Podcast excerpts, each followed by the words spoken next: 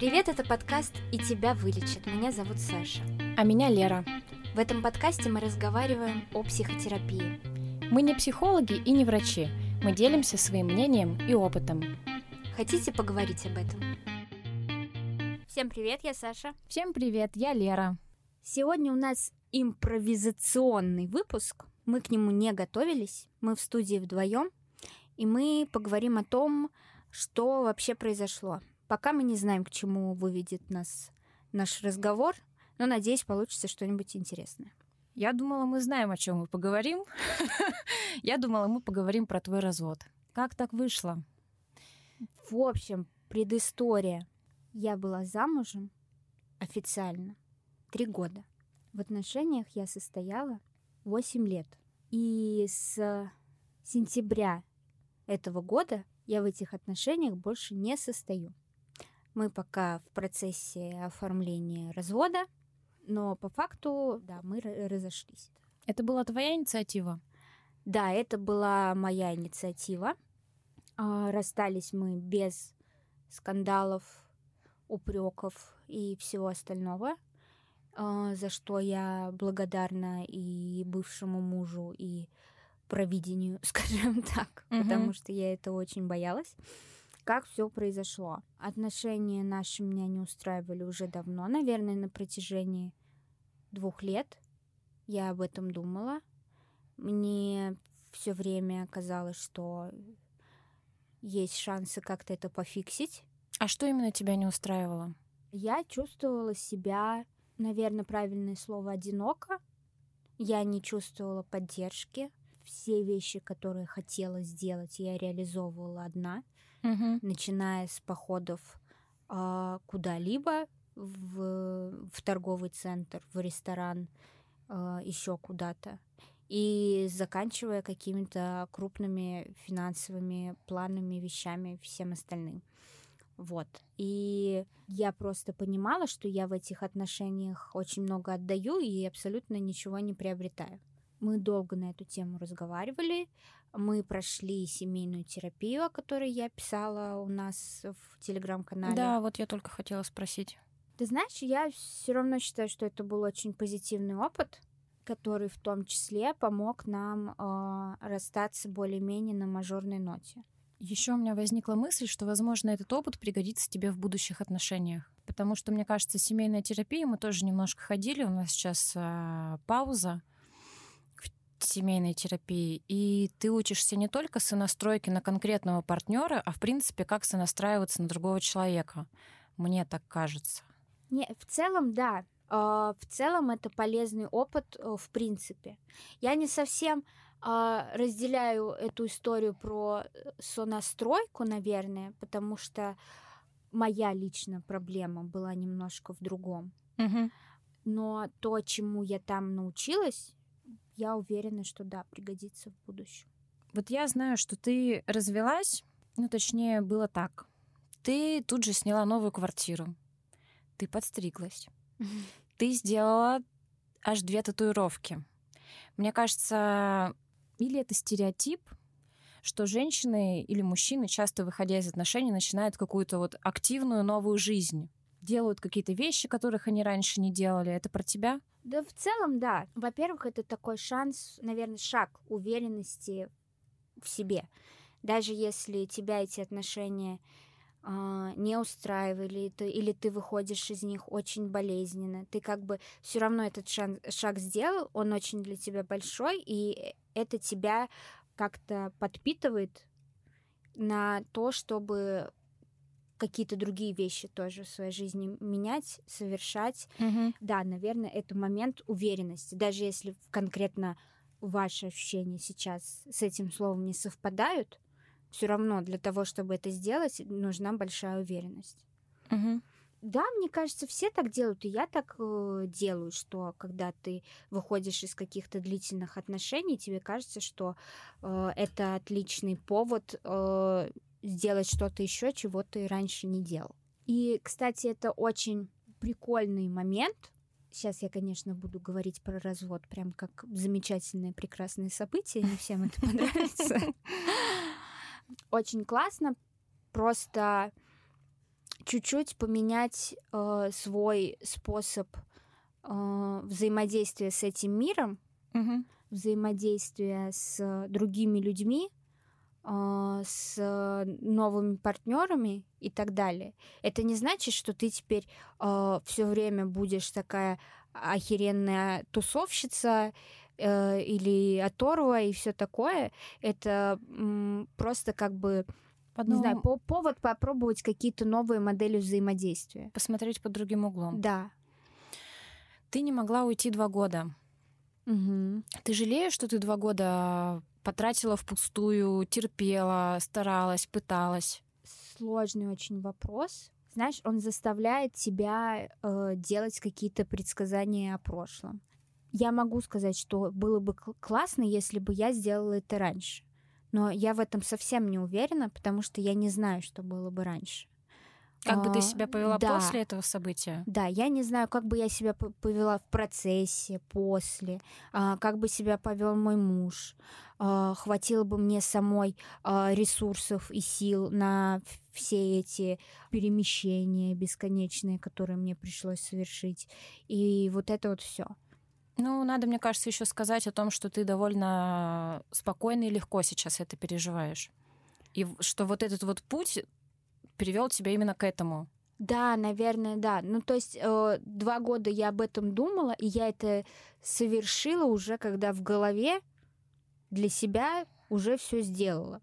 То Мгм. есть это не было действия, а затем какие-то размышления, а Мгм. наоборот. Саш, как не расстаться врагами? Ты вообще со своими партнерами э, бывшими продолжаешь э, какое-то общение, дружба? Кем-то да, с кем-то нет. У меня нет такого понимания, что все мои бывшие какие-то мудаки. Большинство из них э, достаточно адекватные, приятные люди. Ты можешь вести себя как угодно правильно, но это не значит, что твой партнер поведет себя так же, твой бывший партнер. Во время расставания? Да, это исключительно его ответственность. И я, конечно, могу сказать там не обвиняйте там своих бывших во всех грехах или э, не знаю попытайтесь не э, разбить его машину и, что-то еще э, не следите за ним в социальных сетях и все остальное но все это вам абсолютно не гарантирует что человек не пойдет на открытый конфликт Как себя вести? Чтобы не расстаться врагами, чтобы сделать это экологично, этично максимально. Хотя понятно, что это тяжелое событие для обоих, мне кажется. Мгм. Ну, вот твой пример это какой-то для меня уникальный пример. Потому что в своей жизни я расставалась э, очень болезненно, и все, кого я знаю, наверное, ну, большинство, по крайней мере, я помню только такие истории, тоже расставались очень болезненно. Ну, во-первых, я понимала, что не надо как маячить перед глазами, что называется. Я сказала уже, когда у меня была снята новая квартира, у меня были собраны вещи по факту, и я как бы в этот же момент могла встать и пойти. Во-вторых, я в такие моменты стараюсь говорить о себе. И я говорю, я себя чувствую плохо. Ну, не ты мудак, а Да. я чувствую себя там обиженной. Да, Я, я не, меня не устраивают эти отношения. И как бы, ну, не говорить про причины, а, про то, что мне кажется, ты, все обосрал, и вот Мгм. это все. Говорить конкретно про себя и про свои чувства. Я высказывание называется. Да. И опять же, это не идеальный вариант, но если ваши отношения до этого были достаточно экологичными, то как бы это один из шансов э, сохранить более-менее приязненный тон, скажем так. Вот смотри, Саш, два человека, они выясняли-выясняли отношения, ходили на терапию, ничего не получилось, много разговаривали. Нужно ли перед самим расставанием снова все проговаривать, объяснять причины и так далее? Но ты что-то должен сказать. Ты должен сказать, я тебя больше не люблю, или я полюбила другого человека, или я не хочу больше находиться в этих отношениях. Что-либо про тебя. Иначе человек ощущает какую-то недосказанность, недоопределенность. И даже, даже правильно будет сказать не то, что недосказанность, а что его до этого диалога не допускают. Угу. И это очень грубо. Грубо не в смысле вежливости, а в смысле каких-то ваших глубинных взаимосвязей, которые все равно либо есть сейчас, либо были когда-то. Ты говоря это прямым текстом, это очень тяжело. И очень тяжело для себя самого это сформулировать. Очень тяжело это сказать другому человеку. Очень тяжело это сказать правильно, так не пускаясь в э, обвинения и все остальное. Это, это все понятно. Но мне кажется, что это правильно по отношению к другому. Фактически ему это даст очень мало. Угу. Как бы это просто информация к сведению. Мне кажется, Но тут, тут важна не сама информация, а сам акт вашей коммуникации вот, в этот вот, момент. я только хотела сказать, что информация ему ничего не даст. У него и так разбито сердце. Угу. Это просто, ну, действительно акт коммуникации, акт как бы дань уважения, наверное. Ну да, да, можно так сказать. Партнер номер один объяснился. Партнер номер два, от которого уходит партнер номер один, все понял, люди разошлись. Угу. Пример. Партнер один уходит и не объясняется. Партнер номер два требует объяснений. Вот что делать? Он от меня, допустим, требует объяснений. Я не хочу объясняться, мне нужно объясниться. Тому партнеру нужно перестать требовать. Как быть в таких ситуациях, когда один не объясняется, а другой требует объяснений? Я сразу оговорюсь, что я не знаю, как правильно. Но как ну, бы учитывая, что мы я, рассуждаем, да. Да, я бы, наверное, объяснилась. Вообще, я достаточно малодушный человек. Это что значит? Я боюсь конфликтов. Угу. Я могу спиздеть, чтобы конфликта не произошло. Угу. И, ну, как бы не, не сделать над собой это усилие. Угу. Поэтому я понимаю, когда тебе не хочется этого делать. Мне очень часто этого не хочется делать. Но тут, как мне кажется, надо сделать это усилие над собой. Даже если оно очень тяжелое. Если это, конечно, совсем невыносимо, то не надо себя насиловать тоже, чтобы Мгм. это не было еще одной травмой в дополнение к первой. Если есть какие-то силы этого, это сделать, то мне кажется, что это правильно. Другое дело, что если ты на стороне партнера, которого бросили и ничего не объяснили, и ты просишь объяснения, а тебе в них отказывают, то это тоже достаточно грубое нарушение границ, Требовать, постоянно да? требовать, Мгм, да. мгм. Мне кажется, люди, которые требуют объяснений, они пытаются залезть в голову чужому человеку. Но не чужому, ну, не чужому, не чужому. Ну, человеку, просто да. я еще говорю о ситуации, когда люди, допустим, а, в непонятных каких-то отношениях, в каких-то мимолетных, а, объект, ну, как бы кажущихся со стороны мимолетными, но в которых один из партнеров очень сильно заинтересован. Как вот у меня бывало, например, меня бросают, да, это вроде как мимолетные какие-то отношения, но я уже очень сильно там привязалась Мгм. и очень сильно заинтересована в них, а это для меня очень серьезно, а для человека нет, допустим. И ты пытаешься залезть другому человеку в голову, понять всю траекторию его поступков, зачем. Вот тут, мне кажется, надо действительно отпускать. Тебе не Тут хочет ещё- объяснять человек, ну, значит, не хочет. И не надо пытаться залезть к нему в голову. Строить догадки, домыслы — это бесполезно. Лучше, мне кажется, сосредотачивать внимание на другом. На заботе о себе, на том, как помочь себе, чтобы с этим справиться, потому что начнешь забивать, ну не забивать себе голову, это обесценивающе немножко звучит, но начнешь руминировать вот эти вот мысли и сделаешь себе только хуже.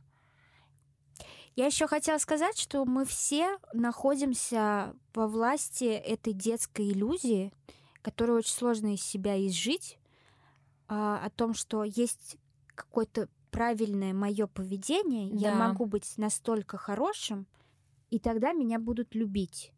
Если я буду хорошим, хорошим мальчиком, хорошей девочкой, тогда меня будут любить. А если меня сейчас не любят, я недостаточно хороший, и это надо исправить. Но в отношениях э, двух людей в 99% случаев это ни хера не работает. И с этим очень сложно смириться на самом деле. Я понимаю, как у меня тоже был опыт, когда э, в отношениях я была заинтересована намного больше, чем мой партнер. И признать себе, признаться себе в этом, что ты можешь хоть сейчас из штанов выпрыгнуть, тебя все равно не полюбит, это очень травматично. Из-за этого люди в бесперспективных э, травмирующих отношениях остаются годами, угу. потому что не могут просто признаться, что вот здесь, здесь тебя не полюбят просто потому, что не полюбят, и все. Да, и еще важно принять, что несмотря на то, что тебя не полюбят, твоя ценность, она от этого да. не уменьшается. Ты продолжаешь быть человеком цельным, там, самодостаточным, ну, ты продолжаешь быть человеком, Но ты, ты не ценен хуже. сам по себе. Да, да, ты ценен сам по себе, ты не становишься хуже. Да, я согласна. Просто вот эта вот наша оценка самих себя — она постоянно завязана на взаимоотношениях с другими людьми. Да, конечно, безусловно. И мы вот эту вот модель детского поведения, что я сейчас буду хорошо себя вести, и мама меня будет любить, мы на всех постоянно проецируем. Ну, это вопрос уже к тому, какие взаимодействия выстраивает родитель с ребенком. Именно, ну, что такую я тебя люблю, а такую да, не люблю. Да, да, да, конечно. Мне знакомо прекрасно. Угу. Я думаю, что большинству тоже знакомо. Но это неправильно, так нельзя с детьми. Ну вот да, и эта мысль, это иллюзия. Мне кажется, она очень часто с нами а, во взрослых уже отношениях а, не очень хорошие вещи делает. Какие фразы нельзя говорить, когда ты уходишь от человека? У меня просто есть заготовочка. Ну-ка. Дело не в тебе. Ну да, я согласна, но просто это такой штамп, который не, абсолютно ничего не значит. Ну как и любой штамп, он ни хера не значит на самом деле. А в чем тогда? Просто я к тому, что а, это штамп, который означает сейчас вот что. Если мне говорят, что дело не во мне, я знаю, что таким образом пытаются сказать, что дело на самом деле во мне. Типа дело не в тебе. Ну, конечно, если ты так говоришь, на самом деле дело во мне. Ты же мне не говоришь, в чем еще дело. Ну и это тоже, да. Ты, может быть, бросаешь человека, а сам не знаешь, в чем дело. Далеко не все могут разобраться с собой угу. и понять, в чем же причина. Типа нельзя говорить, э, ты мудак, поэтому я от тебя ухожу. Да? Мы Мгм. можем так предположить с тобой, да? Вроде Мгм. неправильно, мы только что говорили, неправильно обвинять человека. Но Если это мудак-абьюзер, то Да. так и надо сказать. вот. Да. И как бы любая ситуация, э, их миллиарды, и каждая индивидуально. И тут нет рецептов. Единственное, к чему бы я вернулась, это именно к прямой коммуникации. Мгм. Опять же, дело не в тебе, это пример непрямой коммуникации. Да. Я типа что-то сказал, хрен знает, что я сказал. Таких ситуаций много, конечно, но мы берем ситуацию, когда двое более-менее адекватных людей между собой комму- взаимодействуют, а не э, абьюзер, психопат И жертва. и жертва. Мне кажется, еще пример такой, что, допустим, вот я очень заинтересована в человеке, да, человек во мне не очень, и он мне уходит от меня, но при этом как бы давай друзьями останемся, вот с таким вот посылом. Мне кажется, это плохо. Почему? Ну, мне кажется, надо просто уходить. Когда партнер заинтересован в тебе больше, чем ты в нем, не надо давать ему надежду, нужно дистанцироваться. Я эту фразу понимаю немножко по-другому. Мне кажется, что ты действительно можешь со своими бывшими, с некоторыми, да, остаться друзьями. Безусловно. И сначала это больно, если ты видишь, что человек в тебя влюблен, а ты уходишь, и э, ты ему говоришь, я не хочу тебя больше видеть. Понимаешь, насколько мы разные люди? Потому что мне кажется, что это звучит намного более обиднее, да, и непонятнее, нежели чем фраза «давай останемся друзьями». Потому что для меня фраза «давай останемся друзьями», она означает, что мне приятно наше взаимодействие, но я не хочу, чтобы оно переходило на такой уровень. Давай мы чуть-чуть поменяем формат. Серьезно, тебе Да. так легче? Да. Вот мне вообще нет. Мне было бы как бы с глаз долой и сердце вон. Вот. Потому А что, для меня это нифига не легче. слушай, вообще удивительно, конечно. Мне бы хотелось, вообще-то по-хорошему, чтобы от меня дистанцировались, чтобы мои чувства утихли, что, потому что если человек будет продолжать со мной пытаться дружить, мои чувства вряд ли утихнут. Знаешь, я какую фразу вспомнила? У Куприна есть цитата по-настоящему индивидуальность человека проявляется в том, как он любит Мгм. другого человека. Есть таланты, есть работа, э, есть дружба и все вот это, что мы делаем. Но в том, как мы любим другого человека, мы можем быть кардинально отличающимися. И в этом основное, в чем проявляется наша индивидуальность как людей. Ну, потому что мы открываемся таким образом. Да, и я почему это вспомнила? Потому что то, что ты говоришь, мне понятно, но я применяю это на себя, и мне это не близко абсолютно. Мгм. Скажем так, мне знакомо чувство безответной любви, но это абсолютно не значит, что если мне сказали, все между нами не, будут, не будет никаких отношений, я буду там цепляться за какую-то соломинку. Я буду страдать там про себя тихо, молча, но я буду понимать, что все, Мгм. и просто как бы в себе это переживать. Не знаю, да, для меня было бы намного грубее с точки зрения моего партнера просто оборвать все контакты, нежели чем остаться в каких-то более-менее приятных приятельских отношениях. Ну вот, допустим, как понять, что надо-то партнеру, что ему сказать, как с ним обойтись? Как вот это вот понять? Ну, кроме того, что нужно, наверное, его не изучить, а знать вообще, кто он такой, что ему нужно. Ну, во-первых, надо спросить. Как ты хочешь, чтобы я с тобой рассталась? Ну, условно говоря, да. Ты можешь сказать, я не хочу с тобой продолжать отношения романтические, супружеские и так далее. Но мне, например, было бы приятно, если бы мы могли, не знаю, кидать друг другу смешные мемы и обсуждать работу. Типа, а тебе как? Да. И если он скажет, нет, ты знаешь, меня это будет бесить каждый раз, это его право. Либо он скажет, окей, Очень круто, и ты очень мудрая. Но, ну, не, не но, а большая редкость, когда люди могут вот так вот открыто говорить. Это очень круто. Потому что вот эта вот прямая коммуникация это мужество, это осознанность, ну и так далее. Все вот эти вот термины зрелого, которые обозначают зрелого человека. Мгм. Потому что на другом конце там провода может быть человек, который скажет тебе, да, да, давай кидаться мемами, а сам он будет хвататься за соломинку.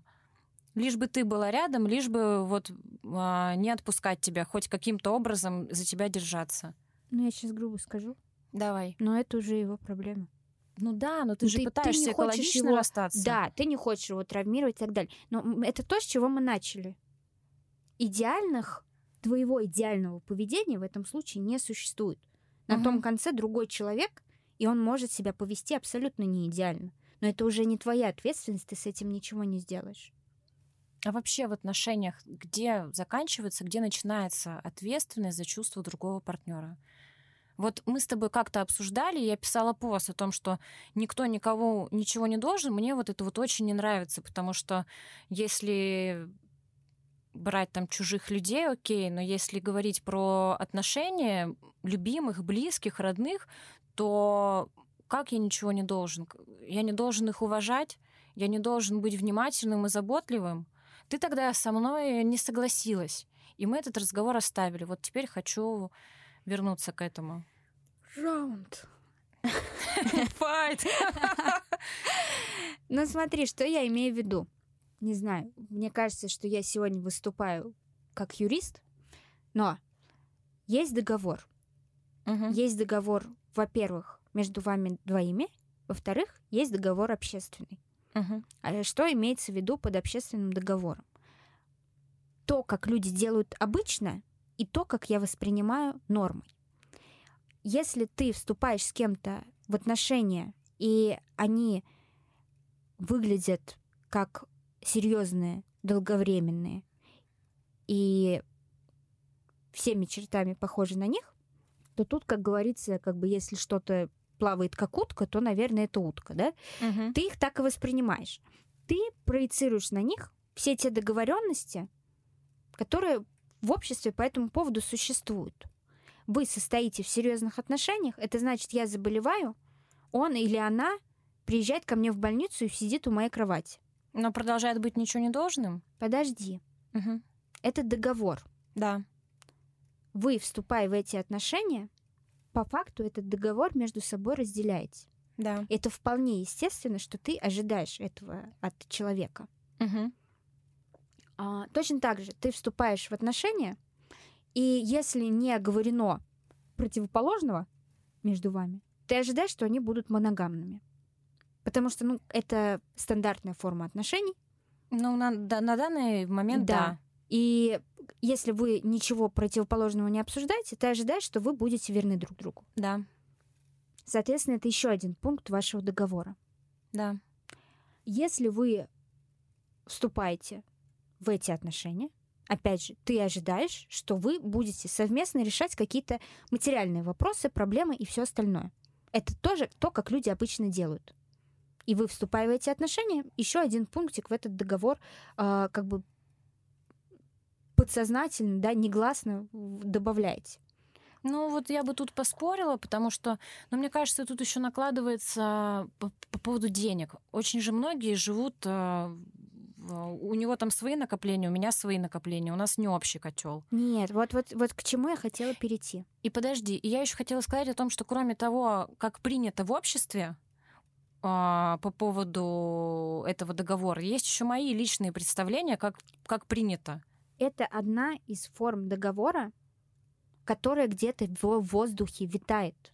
Вы эти вещи не проговариваете обычно. Да. И это на самом деле большая проблема, потому что вы как бы знаете, что он существует, но никто из вас его не читал и не обсуждал друг с другом. Помимо этого договора есть какой-то договор между вами. То, что вы обсудили все-таки. Второй уровень юридического да. договора у нас. Это, например, я мою посуду. Ты выносишь мусор. Да. Такие штуки. Или я выбираю, что нам смотреть сегодня вечером, а ты в это время выбираешь, какую пиццу мы едим. Ну вот, Саш, тоже, ты же не можешь обсудить все на свете. Есть же такая штука, ну ты, допустим, прошелся по самым вехам, как бы, да, бюджет, а, отношения там по поводу детей, что там еще может быть. Ну, достаточно много каких-то вот верхнеуровневых важных штук. Но есть вещи, которые ты можешь не обсуждать, но ты их видишь. И ты как бы сонастраиваешься на другого человека, и ты их просто чувствуешь и понимаешь. Например, ну вот у нас с Элиной, ну, как бы пример, что я закидываю стирку. Уж так повелось. Она не закидывает стирку. Мы это не обсуждали. Ну так повелось, нам всем так комфортно. И тут и обсуждать-то нечего. Почему я про эти договоры заговорила. Плюс к этому еще существует третий договор, который вообще только в твоей голове. Ты сам с собой? Ну, ты типа что-то там придумал, что типа так все делают. Но на самом деле нифига не так. Мужчина на мне женится на молодой красивой девушке, да, и он ожидает, что мы сразу заведем ребенка. Потому что в его представлении это то, для чего люди женятся. А в моем представлении, например, да, что мне там надо сделать карьеру, ну, или я вообще не хочу детей и угу. так далее. И у нас уже эти договоры не мэчатся. Я к чему это все говорила про договоры? Они как бы есть. Они есть в обществе, они есть между вами, э, какие-то проговоренные, какие-то непроговоренные. Но без прямого обсуждения этих вещей тебя могут ждать очень большие сюрпризы. И говорить о том, что кто-то тебе что-то должен просто по умолчанию, потому что вы в отношениях, это, с одной стороны, очень справедливо, я понимаю, о чем ты говоришь. Но с практической точки зрения очень часто оказывается так, что наши представления, они не сходятся с представлением другого человека. Но тут еще есть такой момент, подожди. Ты так рассуждаешь, как будто два человека, вот взятые из бухты-барахты, вдруг заключают вот этот вот своеобразный договор. Но перед этим люди, перед тем, как его заключить, они друг друга узнавали, они понимали, что вот этот вот человек э, там не хочет детей, хорошо, у меня с ним не получится отношения, угу. потому что в моем договоре должен быть пункт там под пунктом 1.1 «хочу детей». Угу. Там или другой человек, я не знаю, не выбирает меня, потому что он там не профем. Угу. Ну, то есть мы, заклю... мы как бы договор заключаем, но мы перед этим уже как бы друг друга-то узнали более или менее.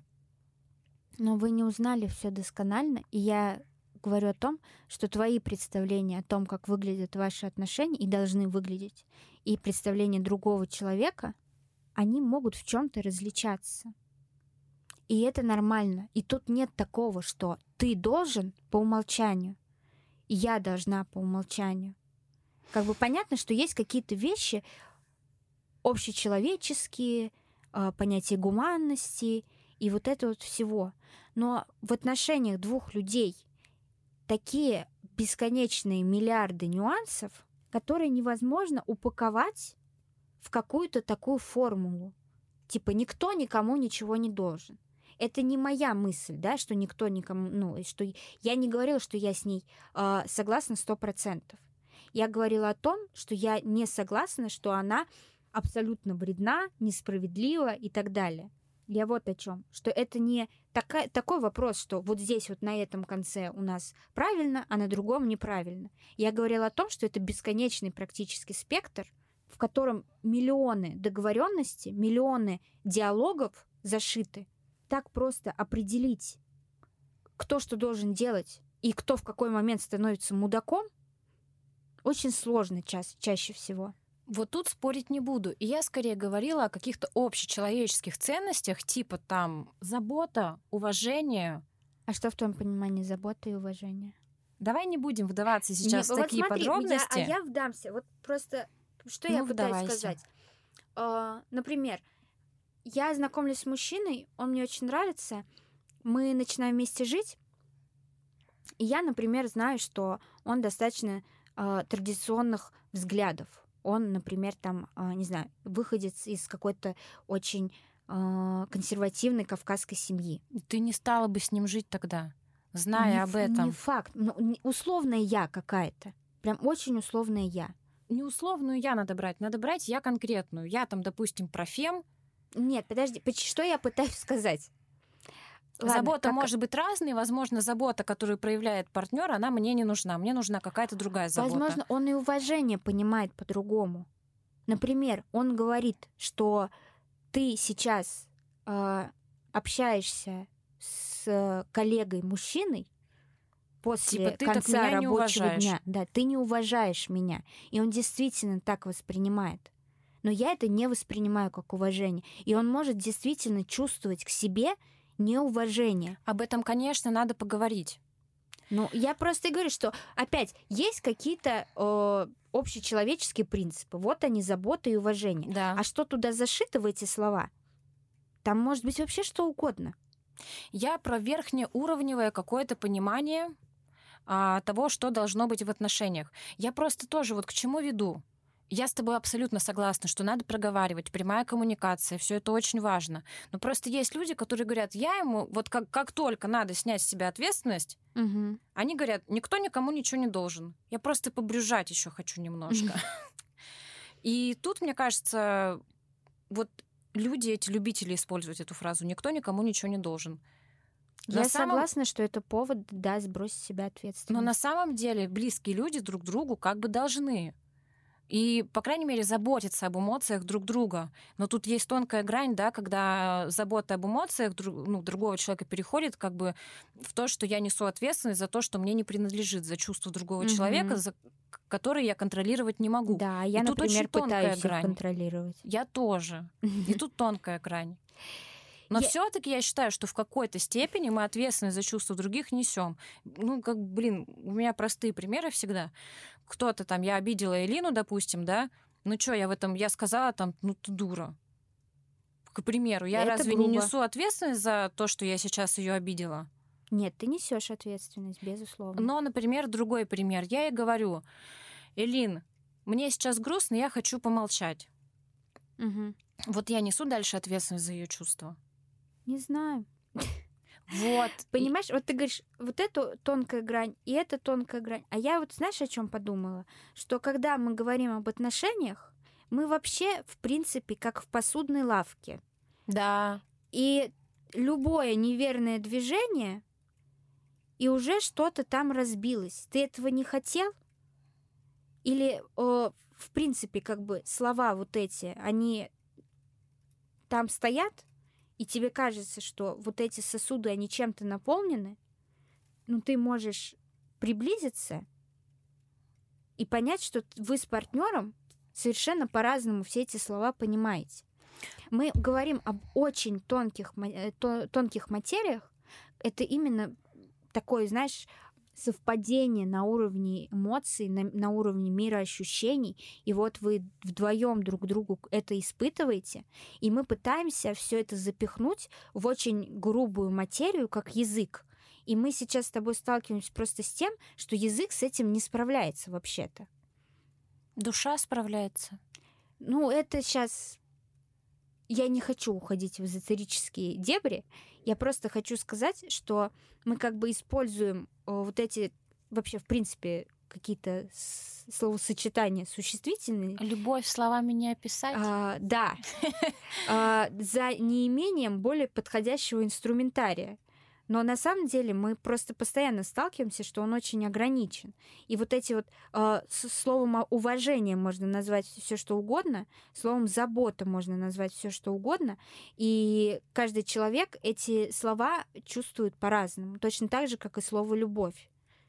Да, но вот я знаешь, что подумала? Ты сказала про посудную лавку.